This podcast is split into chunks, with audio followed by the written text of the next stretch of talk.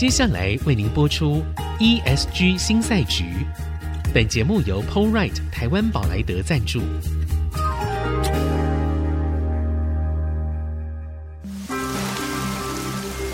这是企业永续的世纪挑战。这是绿色浪潮下的供应链课题。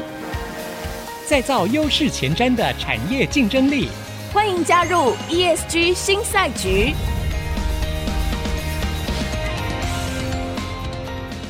掌握先机，创造新局。欢迎来到 ESG 新赛局。我是节目主持人、人工智慧科技基金会执行长温怡玲。今天来到我们现场的还是气候联盟秘书长彭启明博士。哎，彭博士好。呃，怡玲好，各位听众大家好。好，我们在上一集的节目里面跟大家讲到碳权哦，因为这件事情我自己也非常好奇。后来我就看到那个还有那个碳汇的问题。那其实碳汇很有趣啊。就是大家就会觉得说，哎，有核碳呐、有蓝碳，对，有各种。那我那个时候就听人家说，好像你家有农地的话，应该还蛮不错的。我就忽然想到，我名下是有农地的，所以假设啊，我回家 去种点树啊，我是不是可以参与到那个碳权的买卖，或者是有点碳汇啊？就是贴补家用的意思，是这样可以吗？呃，其实这个我说真的，我也有算过哦，因为 因为我有一些朋友，他们的确跟怡林一样哦，就有一块有些地，但是我会首先我会问你说，那地有多大？哦，大概呃要大概一公顷。好，我举例一公顷，它呃最好最好最好吸收碳最好的这个量，可能会到呃十几到二十公吨。我们用二十吨来算啦，一年二十吨的碳。那其实二十吨的碳，那你如果说好，我们现在用最贵最贵的，呃，用一吨四千块。是四千块，那你差不多一公顷的，一公顷很大哦，一公顷很大，一公顷很大。然后，然后如果是二十吨的话，乘以四千块，就是八万块，一整年哦。对啊，背板扣。啊啊，我不如做来去买欧阿米霜，我觉得比较好赚一点。但但但是你说一公顷在台湾，如果碳权在，因为你要想哦，为什么会那么少呢？因为你要知道说一棵树。树怎么固碳？森林怎么固碳？一棵树如果说它可以把碳固下来，就是那个树的重量就是碳嘛。对，所以一棵树要长到很大很大很有重量，那个几公吨要花几十年的时间。所以一年一年虽然在吸碳，可是最终的还是要看那个树树的这个量重量有多少，这个就是固碳。好.所以你看。所以一一片森林一年顶多二十几，我也听过二十到二十几的这个量啦。平均来说大概就是二十以下。嗯。所以你一公顷，所以大概就是所谓的八万块。那如果是一百公顷，哦，那不错，八百万。可是你要你不要忘了这些事情呢，一定要有人去爬出这块这块森林。对，要爬出这个森林，要去种树的。那另外一个呢，你不能把原来的森林。全部砍掉，再来种树，它必须是原生把它富裕的。然后另外一个呢，是你要照顾它，要花钱，要有人。然后另外一个呢，你定期要有人去盘查、去验证，然后给你证书，所以这个也要费用。所以基本上呢，以现在国际上对于这个森林的探权，的确是有在重视。像森林的话，大概至少要一百公顷以上的地，它才有一定的经济价值，因为它的量大。然后可以复制这样的模式，然后一定要查验证，所以一年呢，它将就会有一些固定的收益。但是这些的量，假设我算出来是最贵的碳是四千块来看的话，但是如果用现在顶多一千块、两千块来看的话，你的这个收益就减少很多。那你可能去扣掉这个盘查、认证、照顾，其实都不会赚的。所以第一，基本上我必须泼大家一盆冷水。好，这个很难去，而且这个地一定要是原来没有在种或是荒废的，有一些证明让大家知道，所以有一套的政府认定的标准，这个还蛮严格的。哎，不是说我只要把这个地种出来就可以吗？它有认认证的那个标准是是有你。你必须把这块地。当然一定要够大的地，我说的就一定要够够大的地，你不可能有一棵树，有一棵树从小看它长大二十年，这个树就是 可以探权，这不行这样的，一定要去证明说，哦，过去没有这棵树，那几年开始，然后去做认定，所以基本上。那个认定是一个过程，盘查是一个过程，未来照顾它是一个过程，这个都要费用的。那这个费用呢，跟你的这个呃碳权产生的价值也必须做衡量。所以我必须说，以台湾我们土地的这个经济效益，我们的农民都很厉害，一公顷可以赚到的钱远比卖碳权来的多很多。所以其实以台湾来做森林来说的话，碳汇的话是有一点困难。好，那目前全世界我有看到比较好的就是红树林的碳汇，就是蓝碳。红树林。蓝碳、红树林在海边，那海藻的确是有人在研究，很多新的都有在研究，但是目前比较成熟的，它的碳的价格比较高的。我曾经在国际市场看到那个，例如说巴基斯坦，因为他们过去破坏掉了这个红树林海边，然后他们重新去复育，那他们就申请了碳权，这个大概有几百公顷，所以它那个蓝碳就可以拿来卖哦。台湾也有一些企业去买这种蓝碳，但一吨大概可以到二十八块美金左右。好，所以基本上红树林是不错，因为吸碳能力很好，那又照顾的很好。那也必须说，它也不是国有地，可能是某一种方式，这个特别的一个专案计划去执行的。所以说真的，这个是有一定的成本，然后它一定的获利。那我们必须衡量，以一个地方来说的话，它的人工还有它的价格，碳市场费用是多少，才能够去算它有没有它的价值做这些事。对，因为我们常常谈碳汇的时候，感觉就是像。我觉得有时候是谈一个情趣啊，就是觉得哎呀，好好，这样农业 对农业很有帮助。但是其实如果真的从刚刚那个彭博士那样算的话，看起来好像对它不是一个获利的好方法，真的就是是一个理想跟情趣这样而已。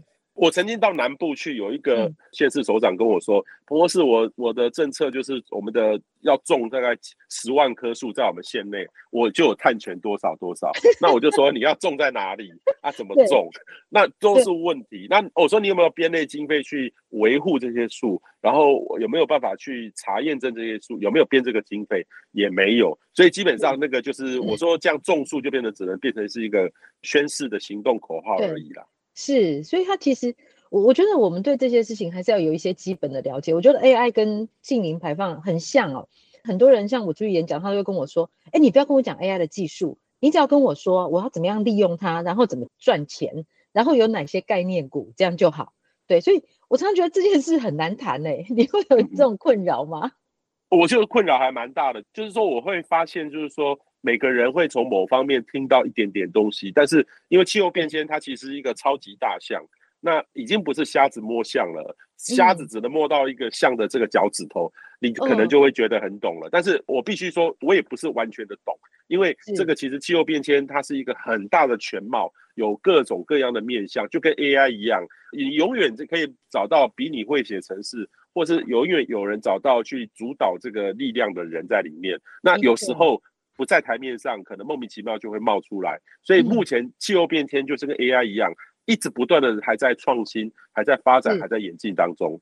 是，所以假设说我们再回来，因为其实我们知道现在成立台湾气候学院，那我们刚刚这样节目这样聊，大家就会发现说，哦，我知道了很多我以前可能不知道的事情。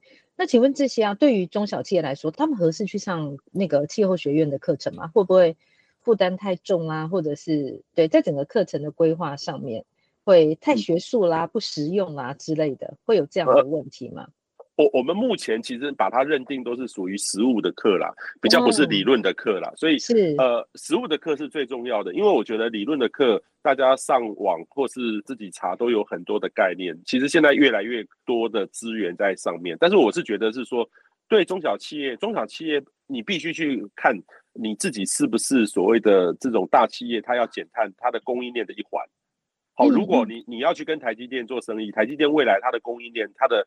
它的最大排碳的供应链已经开始去列管了，它会列管越来越多，会逐步的演进。所以，如果你未来要跟台积电可能会变成台积电的大客户，你当然现在就要赶快做。如果你是中小型的企业的话，你当然就要去做准备。那怎么准备？还是一样，跟你减肥一样，你要买一个体重机，你去盘查，你要必须要有人去帮你去做顾问的辅导，教你怎么减碳。那你要设定你的计划出来，这个就是你要你如果要跟台积电交朋友的话，要赚他的钱，你就必须去做这个事情。如果你没有，你就去思考说，那我没有那么的急，那我我要急什么？我要急的是未来这个市场上，当这个市场永续的趋势跑不掉，消费者可能都会因为永续的这个品牌都会重视改变他的消费的行为的话，那你如何在这个气候变迁的商机里面找到你未来公司发展的可能？所以我会觉得中小企业这个另外一个领域找商机，这个比较重要。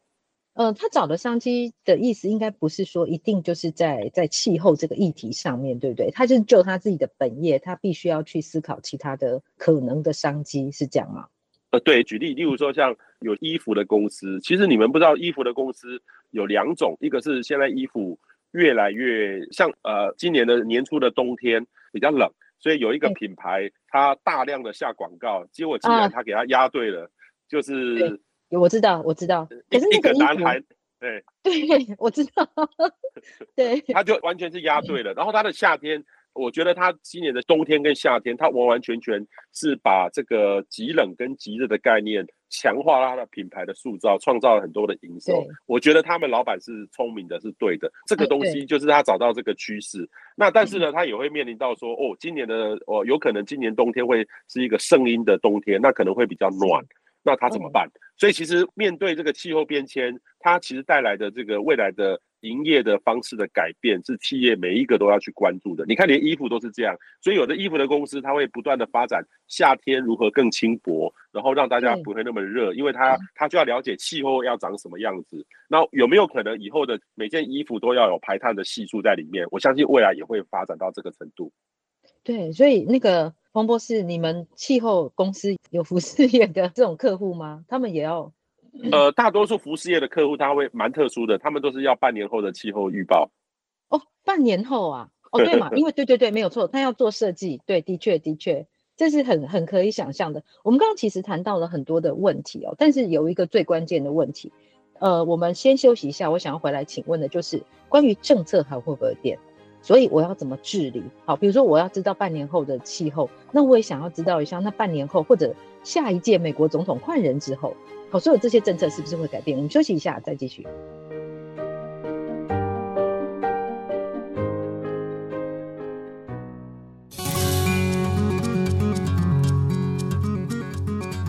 欢迎回到 ESG 新赛局，我是温怡玲。今天在我们现场来宾是彭启明博士。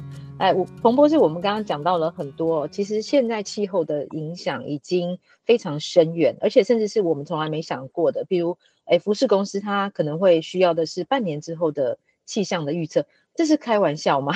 半年之后应该只是一个一个大趋势吧？是不是？对，它就是一个大趋势，嗯、或是今年可能寒流会几波，会不会、嗯、呃很暖暖冬，有没有可能性？他希望长什么样情境，帮他预测出来。对，这可以理解，因为他们就是要开始设计服装，他要买布嘛，对，他要用什么样的布料？嗯那其实我们回过头来看哦，你看企业它现在在看气候的时候，某种程度是在做风险治理，所以我们在看整个治理的问题啊。我就听过很多的说法，例如说像《经济学人》啊，《经济学人》在这一段时间，他们说现在呢已经有七十三个国家有碳定价的制度，但是他从当中，因为《经济学人》他会有一些比较欧盟、欧洲这边的看法进来，就是它会不会其实反而使得能源的价格上涨？然后反而使得那个弱势的民众，就是造成那个贫富差距是越加扩大的，因为所有我们这些成本最后一定会回到终端的消费者这边来嘛，这是一种一种说法。好，那还有另外就有人提说，你看川普当总统的时候，美国不太理这些事情。好，那这是拜登上来之后，还开始很努力做这些事，有没有可能？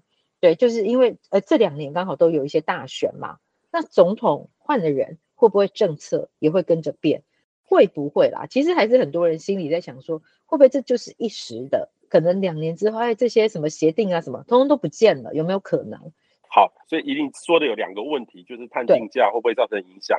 其实第一个哦，碳定价它本身呢，其实事实上你就把它想成是一个现在的大的企业都有它自己的 ERP，那它的 ERP 就要去做更好的管理。那未来呢，碳就会像是一个很好的系统。它会结合区块链，因为我举例，像台积电，如果它要管理它的中下游，中下游的客户可能是台积电，也可能是台积电对手的客户，所以它不能把自己的公司所有的排碳系数这么的清楚的揭露，所以它一定要有一个很好的区块链或者数位的治理，不然的话，每次都一直在交报告，会把企业搞得精疲力竭。所以其实未来的气候的治理，一定是结合你的碳的量，然后还有把碳的成本把它放进去。所以很多的企业呢，政府会谈碳定价，碳定价就是碳税或者碳交易。那企业内部呢，也会算了做好一个碳定价。像我们那几个大企业，其实它本身都有自己的碳定价。那每个企业的价格多少，就看它内部的文化，不是说贵的就很厉害，便宜的就会比较低。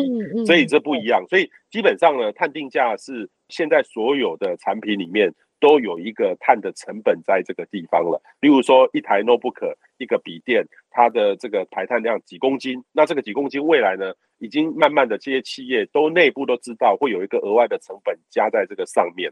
那未来呢，我们台湾会呃开始实施碳费，也都是一样这个概念。那这个呢，的确会造成说所谓的弱势的人。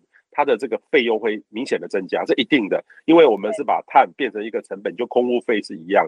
那这个时候就政府就需要一些比较好的一个转移，让这个呃弱势的人可以得到比较好的照顾。的确，这个是全世界在谈气候变迁这种公正转型，就是 just transition。是非常重要的一环，不能够让呃有些人得利，有越有钱的人会得越得利，弱势的人就越受伤害哈。这是第一个。那第二个呢？呃，您刚才说的说气候变迁会不会因为政治的转型而受到影响？其实我看了这十多年，我参加气候会议哦，其实的确哦，像从最早的是小布希上任，共和党上任，其实那时候也退出京都议定书啊。然后后来那个川普上了，也退出巴黎气候协定啊。可是他们那个只能说那那几年的插曲而已。整个大趋势，政府的领导人每四年或是每六年或每八年都会换一个人。那换那个人呢，的确气候政策会微调。但是呢，整个你你如果长期来看的话，全世界政府政策的部分只是在我们气候变迁里面一个小部分，供应链或是整个大的系统，气候变迁的系统，其实这个大的趋势是。改变不了的，所以基本上气候金融已经全面就动起来了。所以我是觉得说，我们大家关心的是说，我们不用去期待说，哦，川普万一上了之后会不会转型？其实川普任内，美国的这种所谓的再生能源或汽油科技的产业，反而是加速的在推动当中。所以不用说，不要只看那个表面的东西。你看我们那个现在我们的所有的企业的科技业的供应链里面，它本身。这个减碳的量是在川普的时候定定的，不是拜登的时候定定的。哦、对，所以其实其实是产业动的会比政府政治来得快，所以我们反而要了解说各个层面谁动得快，这个趋势是什么，这个是每个人要关注的。所以我会觉得说他不必担心说呃看表面上政治的波动，而是要看实物上这些的决策，整个大的趋势呃会带领我们哪里走。是，所以其实看起来的话，应该势不可挡了，也不可能再回头。但这个问题就是，我们如果来台湾看的话，很多企业主会说，绿电这个事情啊，就是台湾的罩门所在。我们的电就是我就是没有核能啊，那日本啊、韩国啊，好，他们就是有啊。那这个是真的是一个罩门吗？还是我们应该要有什么样的想法，或者有什么方法来拆解这件事情？好，我前几天刚好有一个朋友，我刚好到台电去给他们一些中高阶的主管上课。我跟他们讲气候变迁，我们讲到欧盟的永续的分类的指标。那其实我有特别提到欧盟，因为俄乌战争，呃，他们的确能源短缺，然后就在这个欧盟的这个绿色的永，他们等于是说，呃，如果核能的资金可不可以投资核能？所以他们把这个分类里面，把它暂时有条件的把核能放进去。那我记得有有有一个核三厂的一个主管就主来问我说：“那他们核三厂可不可以就是算是绿能，然后来做这个事情？然后他可不可以符合这个标准？”然后旁边台电有一个年轻的，我觉得大家都很清楚，他马上就举手就说：“其实分类标准是要三点五代以上，就新的核能，核四都不算，核一、核二、核三、核四都不算。”都不是这个标准在里面，所以其实我觉得哈，我们必须在台湾不应该这个蓝绿，因为如果说我支持核能不支持核能，就蓝绿自动归队就对了，没有办法讨论的空间。我是觉得应该要有一些以实际的需求来讨论这个能源是最重要的，所以这其实是很好玩。那我们必须横观。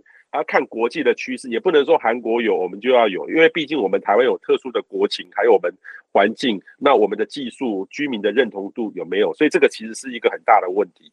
那另外一个呢，呃，绿电，其实台湾的绿电真的是发展的很快。那刚好前几年有遇到一些疫情，所以那些就慢下来了。而且那个老外是来台湾投资，我们其实并没有花很多钱。而且我们台湾如果现在买绿电，以台积电他买那个。沃旭的离岸风电的电其实很便宜哦，如果按照算，我觉得台积电都赚到了哈、哦。那我觉得绿电，我相信以后会越来越多，但是我觉得也必须说，台湾现在也遇到一个麻烦，因为全世界对于绿电的鼓励跟奖励，在欧洲来说的话是比台湾好很多。所以前几天那个台积电的刘德英董事长他说的话就是实情，因为这些话在我我跟离岸风电或是各种的邀请里面。我们我都可以看得出，所有离岸风电开发商那些外商他们的忧心，因为他们的总部在做这个大笔投资判断的时候，他们可能会以欧洲为优先了，所以这个就是一个台湾未来会面临很大的挑战。那我们有可能在制度上面可以帮一点忙吗？这会牵涉到很复杂的立法问题吗？还是只是说我们只是动作比较慢一些？呃，因为台湾其实对于这种新的能源，呃，或是气候科技不是很熟悉。嗯，我我是这样怎么说呢？我举例像离岸风电，它这种属于新形态的，呃，其实你看它是离岸风电是一种技术，但是它本身就是一个新的财务的架构，因为它一定是呃要盖要有技术。啊，要投融资，要卖，所以这其实就有一个生态链在这个里面。那加上它一盖上去就二十年，那银行如何担保这个二十年的东西？如果我我我是一般的银行，我要了解这个东西真的太困难了，要有一个 team。嗯、那算了算了，我不了解，我还不如去炒炒房地产，贷款给那个房贷就还比较简单，容易多了，好，容易多了。所以在台湾很多的这个金融业，它对于这个新的就。比较害怕，也不是很了解，所以就动不大起来。嗯、那这个就需要我们的政府哈，在大力的劝说，或是有一些很好的奖励机制，才能够让本地的投融资可以更多，然后让外商觉得台湾的环境不错，才能够创造一个生态系。是，所以技术，然后制度。还有呢，心态还有认知，其实呢，认知我们不管，对我们不管在导入任何的，尤其像 AI 也好啦，或者是说我们现在净零排放，好，它都是横跨非常多的专业领域，所以真的会需要有非常多的专业进来，然后我们共同对话，去找出一个最好的未来的方向。非常谢谢彭博士接受我们的采访，谢谢，谢谢。本节目由 POWERIGHT 台湾宝莱德赞助。POWERIGHT 台湾宝莱德与您一同掌握 ESG 浪潮的全新赛局。